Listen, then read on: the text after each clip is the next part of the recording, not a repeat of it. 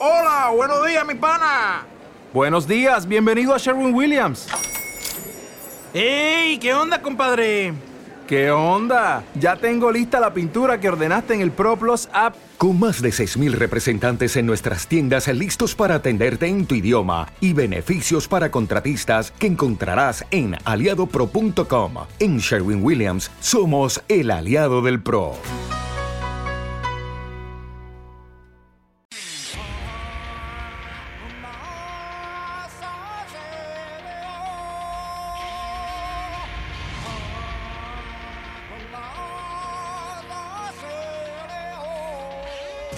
Durante la era Sengoku, en toda una época de corrupción, existió una forma de definitiva de espadachines que no utilizaban espadas.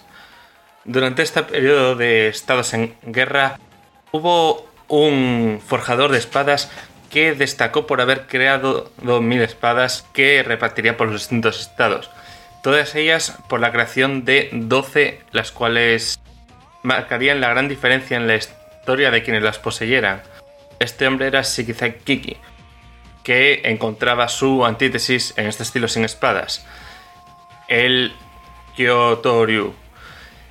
En esta historia básicamente se inicia una katana wari, una caza de espadas, en la cual los protagonistas tendrán que ir a seguirlo. Esta historia sobre katanas es precisamente Katanagatari.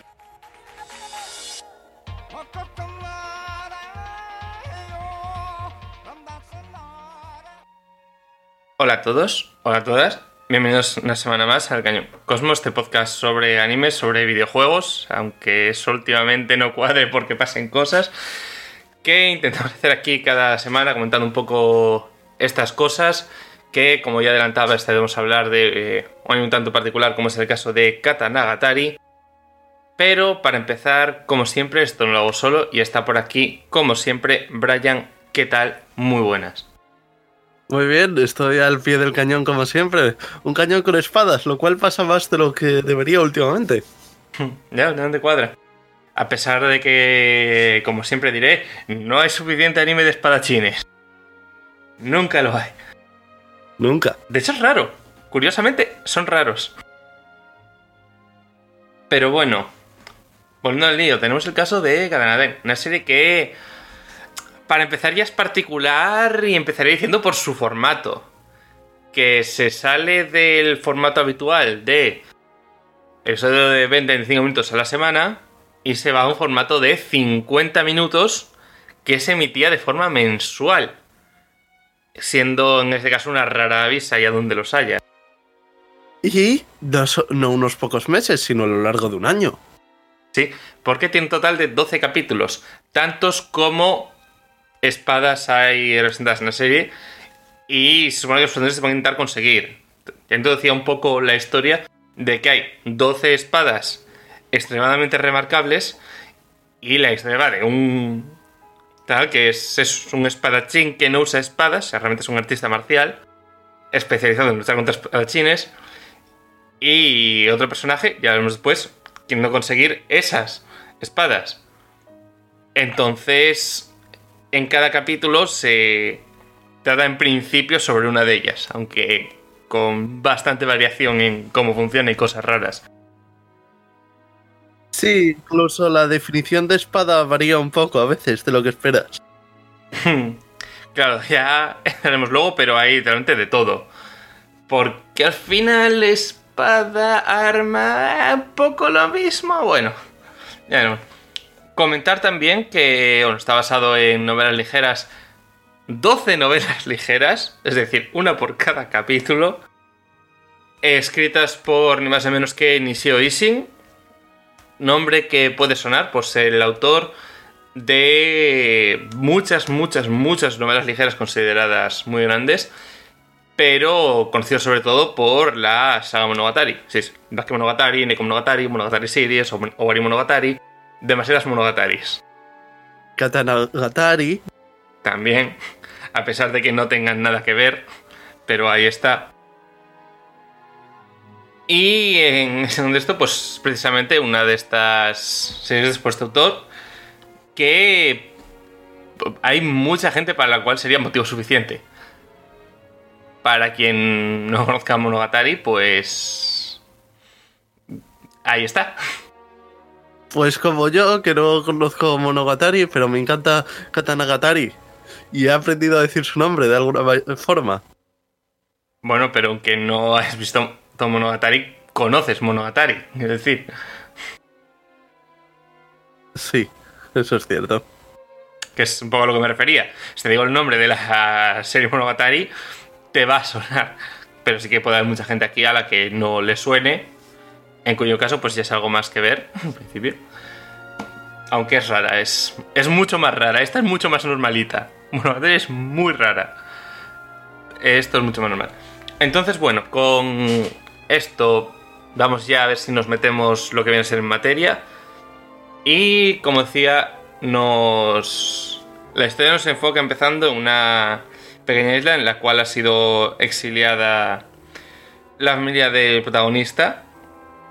Realmente su padre, aunque estén también él y su hermana, a pesar de que el padre hubiese muerto. Y son expertos en este Kyoto Ryu, este estilo de espada sin espada, este arte marcial. Y es en esto que un día llega una, una muchacha buscando a su padre, diciendo que busca precisamente a estos herederos del Kyoto Ryu para básicamente que le ayudasen a recolectar las 12 espadas legendarias que había forjado Shikizaki Miki. Kiki. Con esto sé que le ha seguido uno de los ninjas que la traicionaron, porque esto sí, ya le habían traicionado unas cuantas veces, y de hecho por eso llegó a la conclusión de que no sirve ni la gente que luche por dinero, ni la gente que luche por honor, porque ambas se pueden salir del camino por ello. Así que llega a la conclusión de que la única gente fiar es aquella que lucha por amor. Así que directamente le pide al protagonista que se enamore de ella y que le ayude. Y claramente, como podéis esperar, funciona. Bueno, no funciona tan fácil, pero funciona. Entiendo que al principio es como, mm, vale, tú a lo tuyo, maja. Pero sí que le había seguido uno de estos ninjas llevando una de estas espadas y que se acaba enfrentando con el protagonista, con Shichika. Shichika 7, el séptimo usuario, ahí lo dejo. Y que es ya en este enfrentamiento, cuando más a hablar de ella, que está dispuesta a colaborar con los que deberían ser sus enemigos, porque debería, porque Shichika y su deberían ser enemigos de ella, para conseguir su objetivo, que si tanto le importa será por algo, y al final pues se enamora de ella y decide ayudarla. Con esto que el primer capítulo nos enseña esa primera espada, nos pone esta muestra de forma bastante práctica, pero es casi todo de forma bastante dinámica, es decir, hay muy poca charla. Sí que empieza ahí concepto Kanna y ya les propone la lista de las otras 11 espadas que hay, que básicamente se van a tener que recorrer todo Japón para encontrarlas. Aunque al empezar no conocían la localización de todas ellas. Solo de unas cuantas. Concretamente de 6, que oye, ya son bastantes. 6 de 12, la mitad. En cuanto a historia, pues de primeras va un poco de eso. Aunque está muy bien el contraste entre eh, Shichika, que es. No se considera casi ni una persona. O sea, él me dice, yo soy una espada. Y. Claro, nunca ha salido de la isla, ni siquiera es capaz de reconocer a una persona de otra, distinguirlas. Porque, como solo había visto dos personas en su vida, el contraste estaba ahí. De repente ver mucha gente, ver tantos sitios. Y poco a poco se va humanizando. Y por otro lado, Tomame, que es como se llama la muchacha, que esta estratega, que se deja llevar mucho por los sentimientos y que madura por su parte dentro de este intento de todo es un plan para conseguir mis objetivos, pero que te va madurando y se va acercando de verdad lo que es a, a y el resto de personajes que van apareciendo. Y con de las gentes se esto Jamón en busca de ello. Y me parece muy remarcable lo que decíamos antes de espadas por decir espadas. Que Vemos unas espadas normales, vemos una armadura, porque es una armadura. Sí, una Vemos una armadura con cosas afiladas y un cuerno de unicornio, más o menos. Sí. Vemos lo que ser literalmente una espada que parece hecha de cristal que se va a romper sola. Batillos, porque puedes. Ya lo que es un poco de todo. Sí, no solo golpe con el concepto de espada japonesa, que también, sino con el concepto de espada. Y de arma un poquito también. Hmm. Sí, aunque bueno, ahí lo que más se separa es esa armadura, pero sí que está ahí. Es decir, hay una que es literalmente una espada de madera, que es como, a ver. Quiero decir, serás todo lo buen herrero, jugador de espadas que quieras, pero que es una espada de madera. O sea, ¿cómo es tan especial una espada de madera? Pues bueno, ¿Cómo forjas en una forja una espada de madera? esa es otra buena pregunta, porque creo que no se llevaría muy bien con la madera. Pero bueno. Pero bueno, descubriremos sus secretos, quizás a lo largo de la serie. Claro, porque otra cosa que se habla de estas espadas es que tienen lo que llaman un, un veneno, una toxina, una forma en la cual influencian sobre el usuario. Bien sea, lo ve muy bien con la primera cuando aparece, que dice el ninja este, Komori. eh, dice que es un veneno, pero yo lo veo casi hasta una ventaja. Solo, solo cogerla me dan ganas de rebanar cabezas. Pues en ese caso sed de sangre. Pero a lo mejor hay otra que a lo que lleva es a no querer separarse de ella. A lo mejor hay otra que a lo que lleva precisamente es a una obsesión con el lugar y a amplificar lo que son todas las obsesiones que tenga cada uno. Son este tipo de efectos que supone cada una junto con las personalidades de cada uno de los usuarios y no usuarios, otros personajes que aparecen por ahí, que le dan, van dando bastante vidilla a lo que es a la serie. Más allá de lo que puedan ser los combates en sí mismos, porque a pesar de estar muy bien, muy bien coreografiados, muy bien representados, se nota el hecho de que están basados en una novela, que no busca tanto la, la espectacularidad, a pesar de que lo consiga de una manera, sino que todos los movimientos son por algo, por así decirlo. En fin, o sea que te acostumbras cuando estando basado en novelas o no, de que todo lo que es el cómo se mueven es mucho más efectista, por así decirlo. No hay tanto movimiento necesario por el hecho de ser flashy y pomposo. Sí, eh, hay mucho que simplemente juega en cómo se ven las cosas, porque eso habría sido claramente una descripción, y entonces en vez de mostrártelo directamente, te lo muestra de formas diferentes, para que te vayas haciendo una idea también. Claro, por ejemplo, la segunda espada que van a buscar la llaman Samurai, que es precisamente un, maestro de Iayuts, del atacar desenvainando. Y realmente es un. No vas a llegar a ver qué aspecto tiene la espada. Y eso, por ejemplo, es muy visual. Es simplemente, ves, y aparece el corte. Que andar haciendo disparates al respecto. Ese sentido es muy efectista.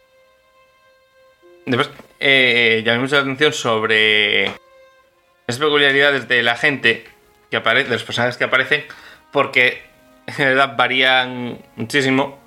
Porque ya solo por decir, algunos de los primeros que aparecen con esos temas es que está el tema de los ninjas. Que como decía, el primero que tal era un ninja que le había traicionado. Pero es que ese ninja fue una parte que lo había hecho el clan entero. Y literalmente, todo lo que es el cómo están organizados estos personajes de este clan Maniwanin, Maniwani, que cada uno está como si fuera un animal, niños específicos, y las relaciones que tienen entre ellos, le da mucho rollo a que en los últimos capítulos ya los ves y, casi te lo tienen que decir, oye, acuérdate, acuérdate que son malos, ¿vale? Acuérdate que son los enemigos.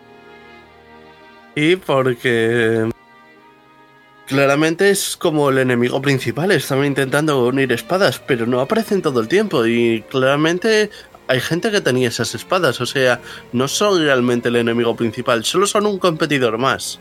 en la búsqueda. Que de hecho hay incluso este un capítulo en el cual se llevan el protagonismo total. Al parte de ninjas hay otros, por decirlo, otros bandos más que están por un lado.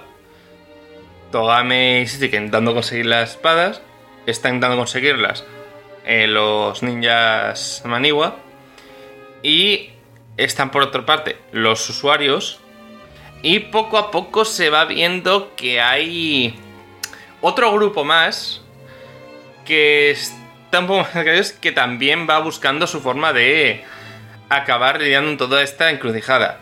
Porque ya se decía de que al final quien tenga estas armas son tan relevantes que todo aquel que quiera poder gana mucho por hacerse con ellas.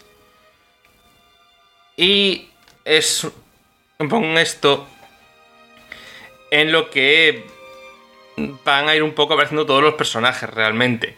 Todos tienen realmente un, interés más allá. Y se centra mucho en ese sentido en pues todas estas cosas típicas. La gente que tiene que proteger es más fuerte.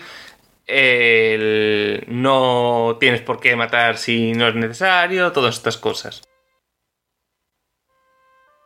Ya dejando un poco aparte de esto, y volviendo a que son los personajes principales, para plantear un poco menos por dónde va su drama, son cosas que ya te dicen un poco en el primer capítulo, que es el cómo el Kyoto Ryu, el, es básicamente el anterior usuario, el padre de esa fueron el, el héroe de la última gran rebelión que hubo hace 20 años, que por eso están exiliados.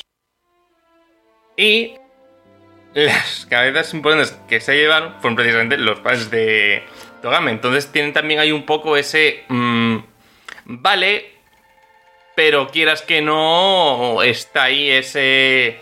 O sea, los que están ahí todo el rato. Sí. Pero aún así acaban juntos y evolucionan los dos de manera conjunta. Porque ese paso de Uy, yo soy como un animal. Ah, espera, era Togame. ¿No puedo diferenciar a la gente por su altura? Jo, qué complicado. Totalmente. De hecho, vamos a ir viendo cómo cambia la dinámica entre los dos personajes según se va llevando, con sus más y sus menos por parte de ambos según la situación. Incluso... muchos de los dos principales van por ahí incluidas las, digamos, grandes sorpresas que depara. Pero más allá de esto, y por no meternos tampoco en spoilers, estamos otra vez en nuestros casos de... Es todo muy... Todo es muy visual, todo es muy efectista, incluso a nivel de estilo visual, ya no tanto contar las cosas, también es muy efectista. Tiene pocos detalles, pero muy marcados por ejemplo, todos los diseños de Sega tienen que ver con, con las hojas de otoño caídas, no sé qué. Todo el estilo es muy simple cuando tiene que serlo y preciso cuando no. Incluso, si hace falta, que hay un capítulo que tiene un estilo de dibujo bastante diferente de todos los demás. Así que aprovecha un poco esto de estar hecho con un mes de plazo cada uno y de la, el buen hacer de la gente del estudio White Fox, que quien lleve siguiendo sabe que suele, suele cumplir, que aprovechan que no tienen que reutilizar tanto y se nota. Se nota los recursos y el tiempo para que sin ser complicado, sin muchas lucecitas, todo se vea muy satisfactorio. Y no solo eso, sino que también aprovechaban a cambiar un poco el fondo del ending en cada capítulo en función de qué época del año era. Mm. Sí, porque de hecho, aparte de sacarse una novela al mes o de sacarse un capítulo al mes, cada una de estas historias ocurre en un mes diferente. O sea, siempre pasa más o menos un mes entre capítulo y capítulo, por así decirlo. Y con eso va, se ha habido todo el cambio también. a nivel de escenarios, de despliegue, de cómo lidiar con según qué cosas que conlleva. Realmente en ese sentido hace un viaje bastante, bastante bonito. Sí, porque eh, pasearte Japón a pie, ¿en qué era era? ¿Cuánto- Claro. ¿Cuántos años hace de eso? Un mes para viajar, ahora no suena mucho, pero antes, ¿en qué época era esto? Ni tan mal, claro. Hablamos de que solo podían ir a pata. Y ocurre, de hecho, te dicen que las espadas fueron forjadas en. Cuando todos los estados estaban en guerra, o sea, en la, en la era Sengoku, en el periodo de los estados en guerra. Que tengo el dato aquí delante a nivel histórico. Eso sería que se forjaron en algún punto entre 1467 y 1568.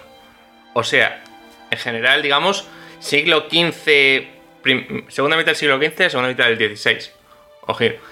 Y la historia ocurre unos, creo que 150 años después, 100 años después, ya durante el periodo Gawa. Hablamos en general, primera mitad del siglo XVII. Es bastante, o sea, no está esa parte de perspectiva ahí de en qué momento estamos, de que realmente están caminando y lo más rápido que hacen es que hay dos veces que cogen un barco. Y ya es como, wow, lo que ahorramos. Sí, un barco. Uf. Eso iba, pero muy, muy rápido. De hecho, hay una cosa en el sentido que está también muy bien con el tema del cómo se desplazan y cómo van ahí, que el que por qué hay esos timescript por un lado. Y este es por el que al final siempre tienen que mandar las espadas a algún sitio, entonces como más vuelta. Y casualmente hay terrenos que han evolucionado muy rápido, muy deprisa. O sea, por ejemplo, pasan por Inaba y Inaba se ha convertido totalmente en un desierto. Pero desierto, desierto, un señor desierto. Es una desertificación bestial. Y pasa justo cuando el verano, todo este movimiento. Entonces realmente cada sitio por el que pasan, cada capítulo es muy distinto de lo que vienen a ser todos los demás. Lo cual hace que al menos ya que te pasas una hora con cada capítulo, pues cambia mucho más de uno a otro para también paliar un poco el efecto de que es un mes hasta el siguiente capítulo, porque ahora la vemos y lo vemos del tirón. Pero, y si quieres ver un capítulo, ves uno, si ves dos, ves dos, tardas unas semanas, tardas un mes, no es lo mismo que tardar un año en ver toda la serie. Sí, porque aunque a algunos no nos afecte su duración, hay otros a los que sí, nos afe- sí les afecta la duración de los capítulos. Y claro, puede no haberte afectado la duración, pero tú imagínate el cliffhanger que dure un mes, si hay un cliffhanger. Claro, o también si es por simplemente eso que... quieres saber más. También es por eso que también decir que solo hay un capítulo en el cual haya cliffhanger.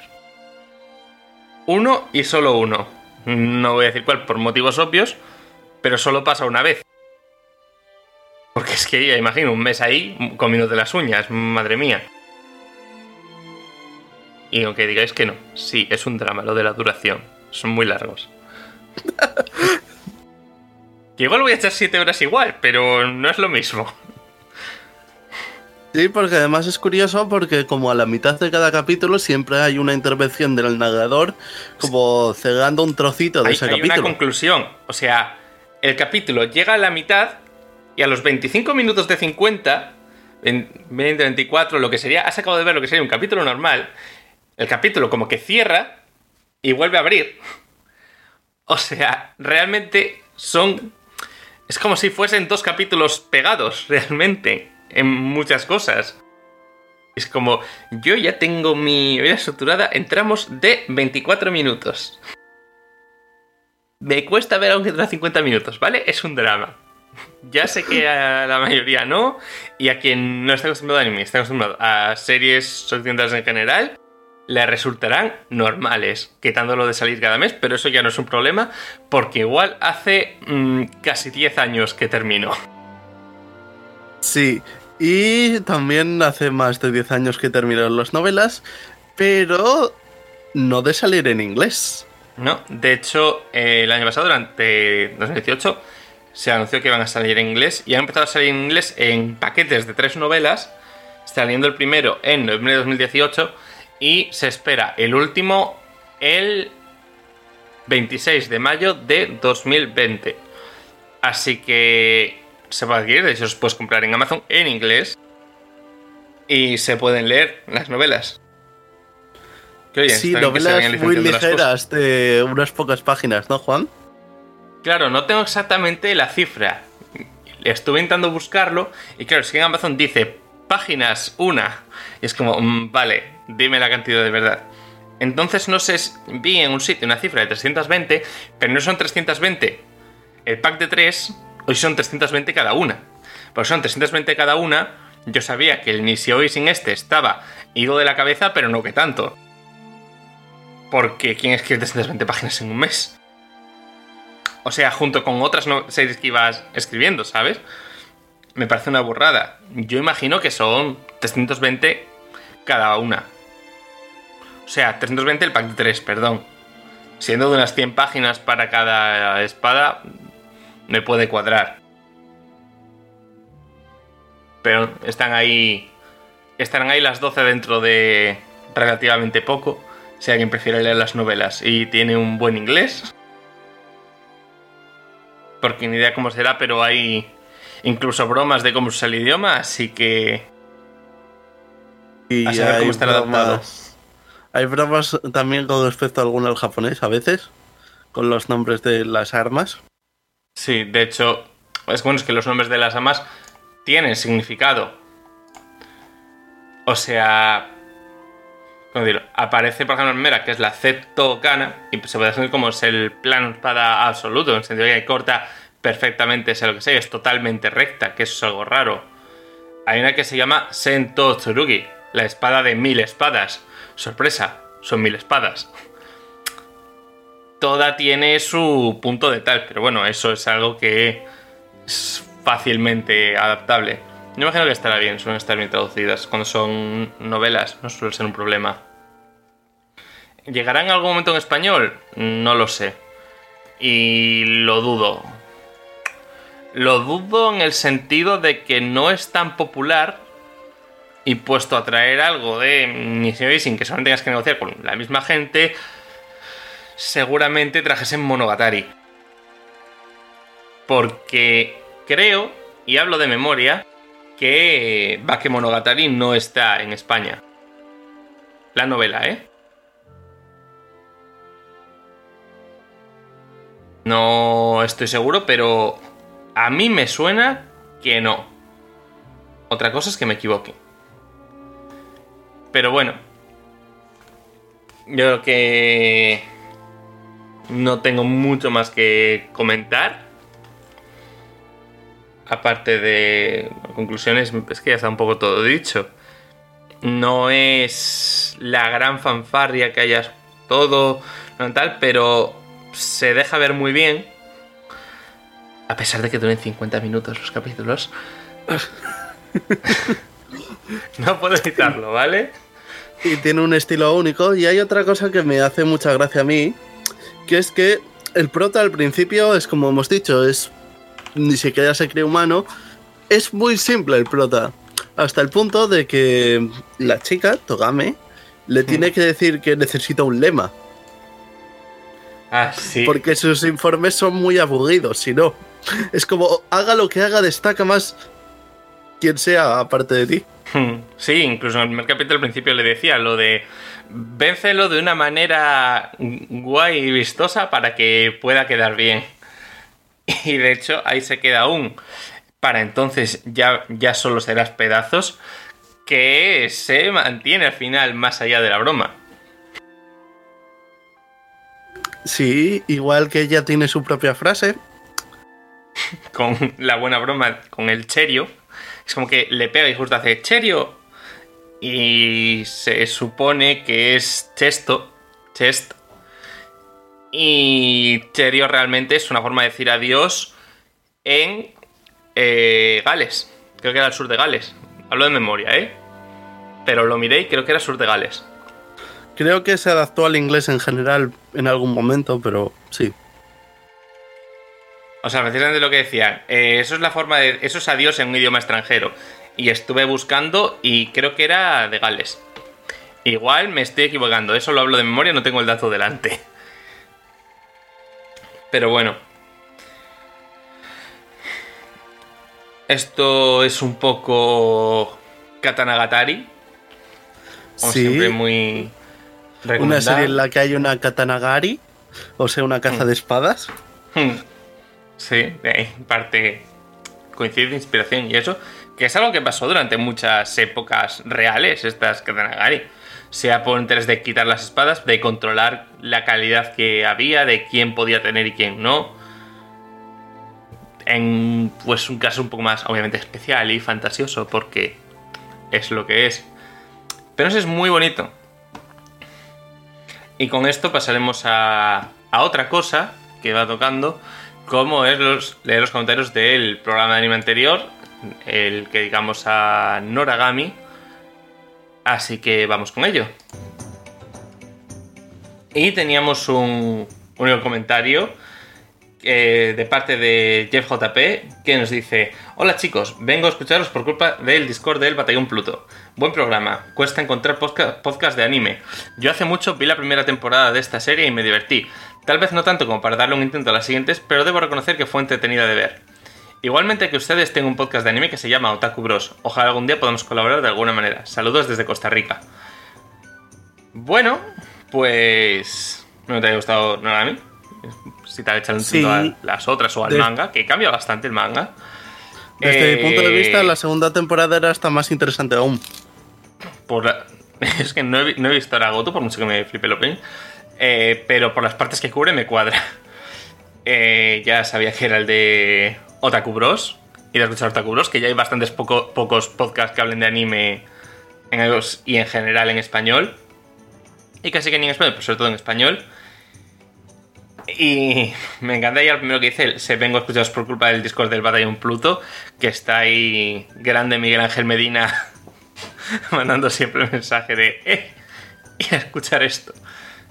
Que se Sí. agradece porque, porque yo no mando las cosas por no, por no dar la brasa, por no spamear, y siempre llega el detrás. Sí, siempre es un amor. Y bueno, que decía lo de que si aún después colaborar, pues todo es mirarlo, quién sabe. Quizás en algún momento se pueda hacer algo. Ya lo veremos. Pero bueno, Sí, para, para acordar cosas tenemos co- como otras vías de contacto, muchas Mm. además. Sí, que además no lo puso en este comentario, pero sí que lo puso en Discord, que decía que se escuchaba bajísimo. Y ahí descubrimos que llevábamos tres o cuatro programas que se escuchaban bajísimos, bajísimos, bajísimos. Y, y no lo sabíamos, nosotros lo oíamos bien. Entonces, claro, ah, resultó ver tanta diferencia entre lo que yo escuchaba en el ordenador, o en la tele, lo que sea, y lo que al final salía, que no soy una mierda y nosotros ni nos enterábamos. Que para eso están también los comentarios, ¿vale? Que si no nos lo decís, igual Sí, no nos hemos dado fue- cuenta. Fue probar otro programa de edición y... Hmm. Bueno, pero había sido incluso. O sea, incluso si lo saco desde el PC normal, sí que sale. Vimos que acababa saliendo bajo igual. Así que bueno. Sin más, que. Que las pegas también se pueden mandar en comentarios, que todo es feedback y todo, de todo se aprende. Y que hay cosas que a lo mejor no nos damos cuenta y están ahí. Porque igual no hubo tiempo de escucharlo o. O yo qué sé, ¿por qué? Ah, por cierto, y si alguien se pregunta. Sí, o quiero decir, porque ya tengo cogido el cómo suena en el ordenador, porque igual yo tengo un volumen mucho más alto de lo que pensaba. Claro, ya para el de la. Iba a decir de la semana pasada. Eh, el de la anterior. El de la sesión, claro. Cogí y lo, y lo pasamos al móvil, al otro móvil, que si amplificar, que si no sé qué, a ver, para que se oyese más alto. Pero en fin, eh, la semana que viene podcast sobre videojuegos. Esta vez sí. El problema que ha habido esta última... Se han juntado muchas cosas. Problemas de haber cambiado niveles de audio. Problemas de... De haber estado cao dos días. Y... Y bueno, tampoco la gran cosa. ya sí que puedo entrar igualmente de la semana que viene, que habiendo un State of Play y habiendo unos de Game Awards, está un poco claro de qué ver la cosa. Sí, de videojuegos, por fin. Sí, y dentro de videojuegos, pues irá claramente de eso. O nos, marca, o nos estaremos marcando un farol y nos saltaremos eso porque de eso estará hablando todo el mundo. ¿Quién, ¿Quién sabe? sabe? No lo Vosotros sabemos ni nosotros. Pero bueno, hasta aquí esta semana y a pasarlo bien. Sí, yo me despido aquí y aquí me quedo como siempre al pie del cañón. Chao.